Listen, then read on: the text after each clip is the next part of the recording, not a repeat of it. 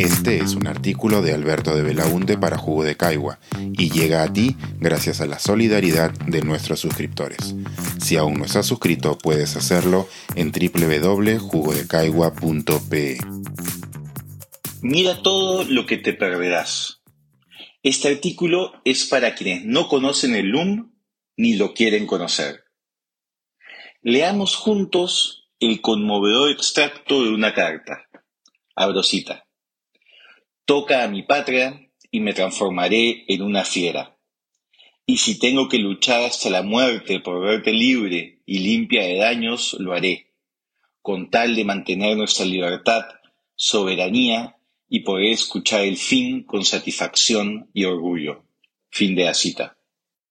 Este párrafo tan sentido pertenece a la carta que dejó el teniente coronel del ejército Juan Valer Sandoval antes de su heroica participación en la operación Chavín de Huántar.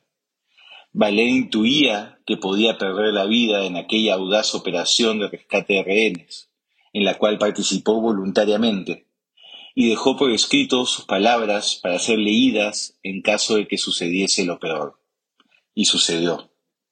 Su conmovedora misiva puede ser leída en su totalidad en la exposición permanente del lugar de la memoria en Miraflores.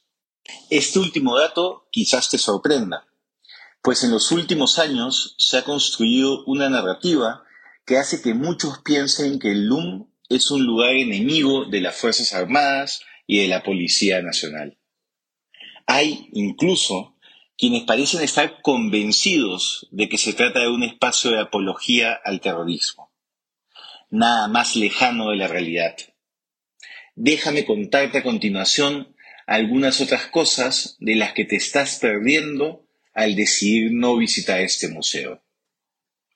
Al dejar de Alum, no verás el video en el que José Antonio García Belaunde, diplomático de carrera y canciller durante los cinco años del segundo gobierno aprista, ofrece un conmovedor testimonio sobre su padre, Domingo García Rada, jurista y presidente del Jurado Nacional de Elecciones, que fue herido gravemente por Sendero Luminoso en 1985. Aquí un pequeño fragmento de lo que ahí cuenta. Abro cita. Mi padre era un hombre de profunda fe cristiana y esa fe cristiana estaba imbuida de ciertos valores y compromisos con la sociedad, compromiso con la verdad, compromiso con la justicia, compromiso realmente con el bien ajeno, etc. La bala que le rozó la parte frontal del cerebro lo dejó sin iniciativa. Mi padre ya no pudo leer, salvo periódicos. No tenía capacidad de concentrarse en un libro Obviamente ya no pudo escribir nada. Estaba lúcido, pero sin capacidad de actuar en ningún sentido. Bueno, yo creo que hay dos momentos. Hay un momento de profundo dolor y de no entender cómo un hombre de las condiciones de mi padre pudo haber sufrido un atentado así. Pero hay un segundo momento, y lo que voy a decir me parece un poco contradictorio, pero aquí hay una belleza que es que este padre y esposo que había sido muy generoso con su mujer, muy, muy presente en la vida de los hijos, los hijos y su mujer tienen la oportunidad de, en cierta manera, devolverle lo que les dio durante tantos años. Y hay algo de justicia poética hermosa en esta tragedia. Fin de la cita. Además del testimonio de Joselo, te perderás el de Mariano Gardón, padre franciscano que apoyó a las comunidades ayánicas frente al terror de Sendero.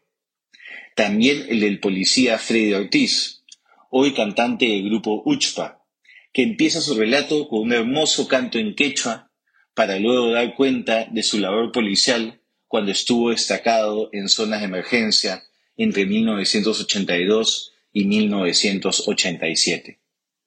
Tampoco verás las fotos de Pascuala Rosado y Marilena Moyano, líderes populares que se enfrentaron directamente a Sendero Luminoso y que fueron asesinadas por este grupo terrorista.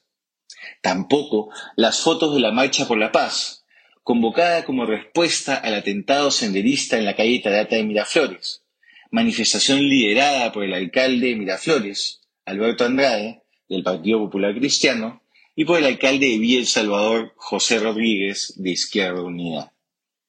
¿Seguirás pensando que el LUM es injusto con las Fuerzas Armadas? Pese a que la muestra dice literalmente que, abro cita, el Estado cumplió un papel fundamental en la derrota de Sendero Luminoso y del MRTA. Las Fuerzas Armadas, la Policía Nacional del Perú y autoridades civiles sacrificaron la vida y sufrieron gravísimos daños al combatirlos. Tanto la Policía Nacional como las Fuerzas Armadas trabajaron en condiciones muy difíciles, con pocos recursos y escasa dirección política. Luego de varios años, un conjunto de aprendizajes permitieron una lucha más eficaz y menos violenta, un trabajo coordinado con la población y el acceso a mayores recursos generaron mejores resultados. Fin de la cita. Y no verás la foto de una madre ayánica con su hijo siendo rescatados por el ejército en Puerto Copa, Junín. Cerca de la foto se lee el texto, abro cita. En algunas zonas del país, las Fuerzas Armadas fueron por mucho tiempo la única conexión entre el Estado y la población, supliendo la falta de servicios en salud, educación, alimentación y comunicaciones. Fin de la cita. Pero si finalmente decides visitar el LUM, también verás, como es de esperarse, dolorosos capítulos de barbarie donde los violentadores fueron policías o miembros del ejército. No se puede hablar de esos años sin mencionar masacres como las de Putis, desapariciones forzadas o la violencia sexual contra mujeres andinas a manos de personas que debían protegerlas. Sucedió. Es parte de la historia y debe ser contado. No encontrarás en el museo sensacionalismo, inexactitudes o mentiras a la hora de abordarlos. Tú mismo podrás comprobarlo. El lugar de la memoria existe gracias al esfuerzo de muchos peruanos de diversas ideologías y profesiones. Dos de ellos fueron los liberales Mario Vargas Llosa y Fernando de Cislo, quienes presidieron en distintos momentos la comisión de alto nivel encargada de darle vida al proyecto. Es un error pensar en el espacio como un lugar capturado por el sesgo y los prejuicios. Por supuesto, no tienes por qué creerme a mí.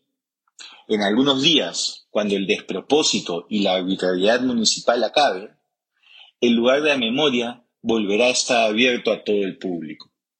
Anda y fórmate tu propia opinión. Verás que no será igual a la que tienes hoy en día. Pensar, escribir, editar, grabar, coordinar, publicar y promover este y todos nuestros artículos en este podcast y nosotros los entregamos sin cobrar. Contribuye en www.jugodecaigua.pe barra suscríbete y de paso espía como suscriptor nuestras reuniones editoriales.